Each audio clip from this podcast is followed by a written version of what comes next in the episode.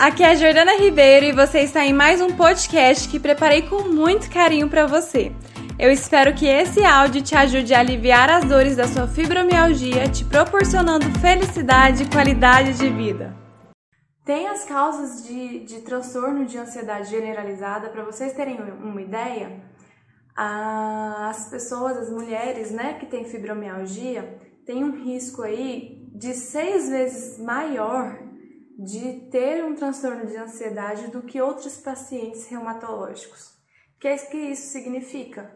Né? O fato de você ter a fibromialgia faz com que você fique mais prejudicada aí no seu processo de tratamento.